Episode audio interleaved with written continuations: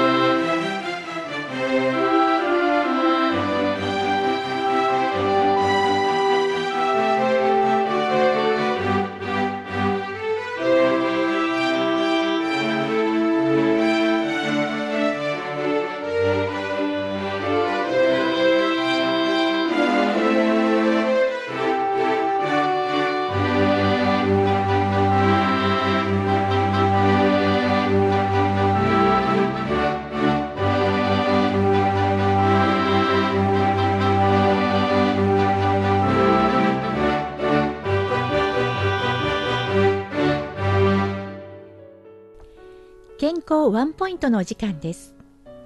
ナビゲーターを務めます、さやかです。今回は、座りすぎ大国日本、座り方についてをお送りします。今、座りすぎの悪影響が世界各国で注目されています。特に欧米では、座りすぎが及ぼす害についての論文がとても多く、座りすぎは喫煙と同じくらい体に悪い。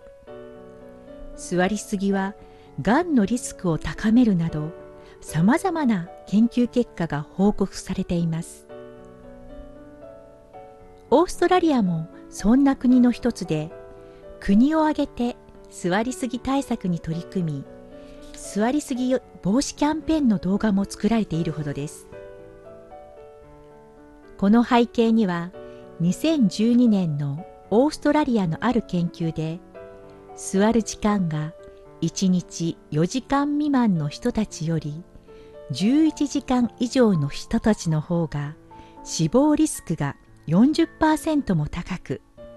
座っている時間が長ければ長いほど死亡リスクが高まるという衝撃的な結果が出たことなどが影響しているようです。死亡リスクは在時間が0時間から4時間の人と4時間から8時間の人ではわずかしか差がなく8時間以上から顕著に差が出ていることがわかります。つまり8時間が大きなラインと言えそうです。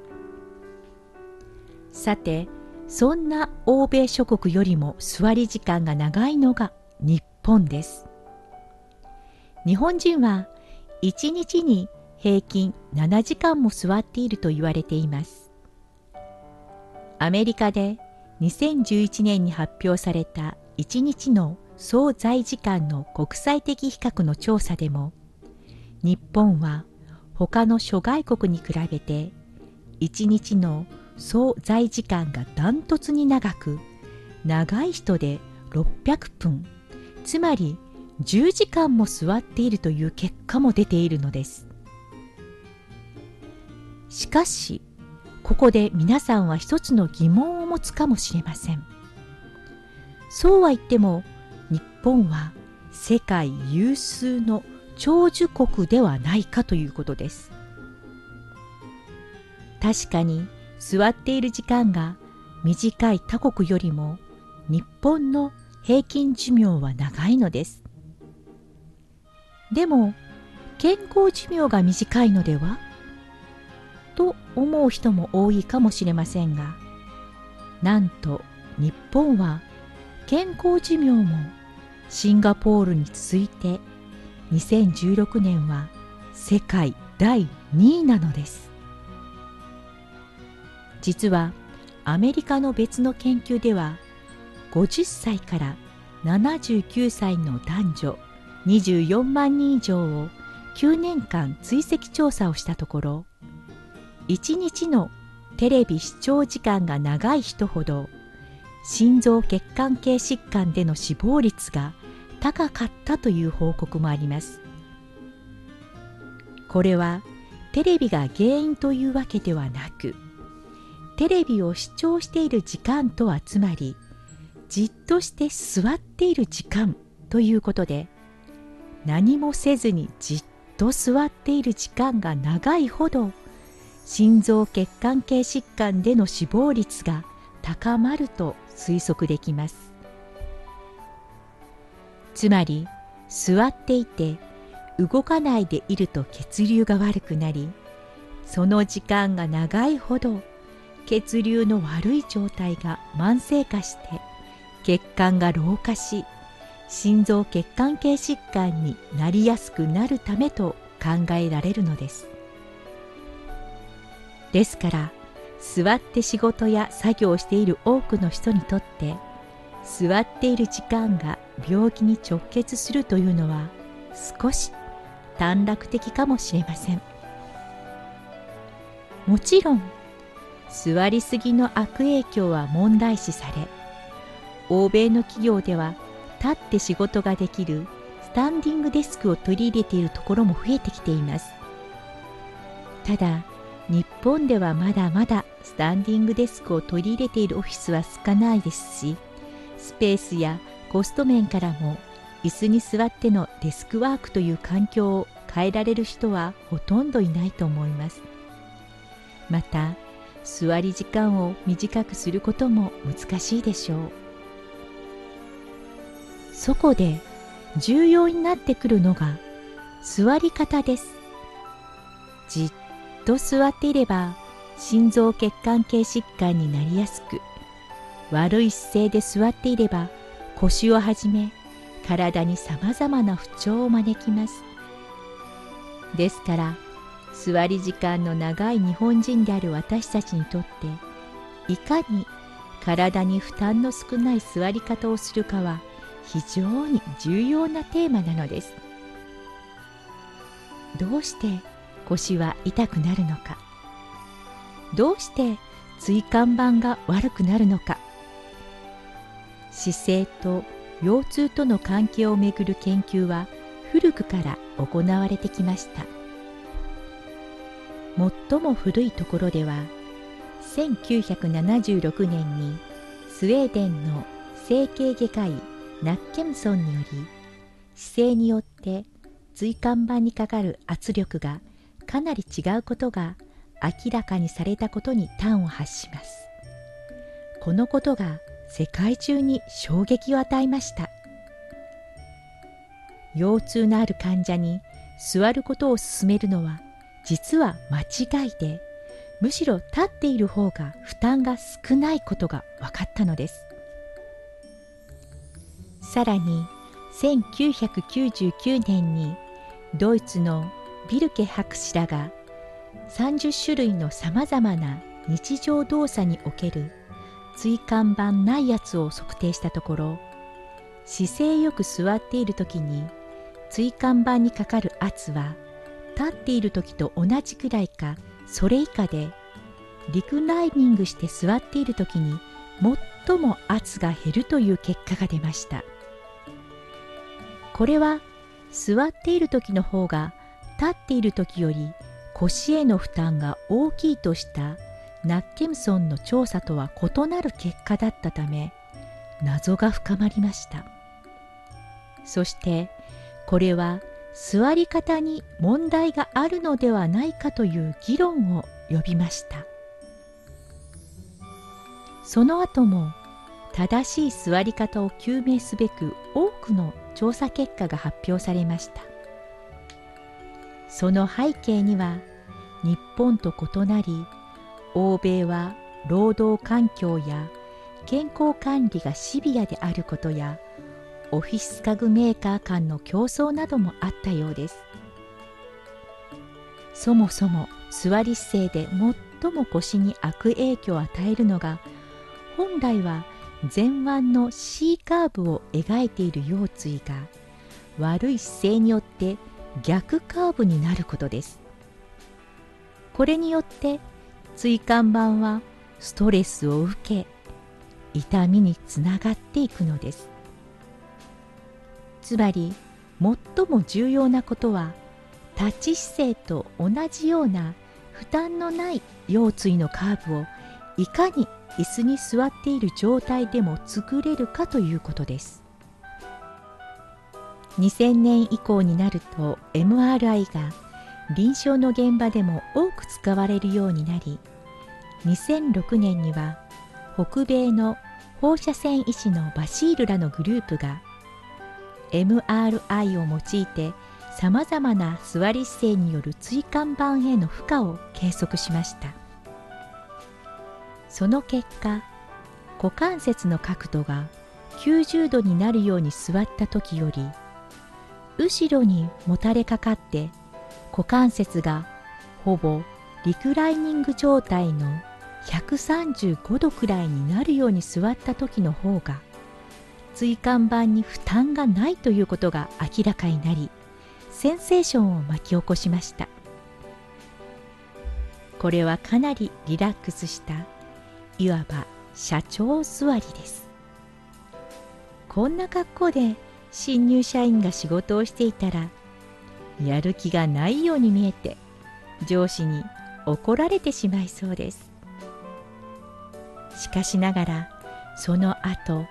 股関節が135度くらいになる椅子にもたれかかった座り姿勢はいくら心地よくてもその状態で長時間作業したり素早く立ち上がったりすることは不可能であるという論争へと発展しました。そして現在は後ろへもたれかかるのではなくうまく後ろでサポートをしながら股関節を110度程度開き背骨のカーブを保つ座り方をする方が現実的であるという認識が広まってきています。座りすぎ大国日本。座り方について前編をお送りしました。それではここで音楽をお聴きください。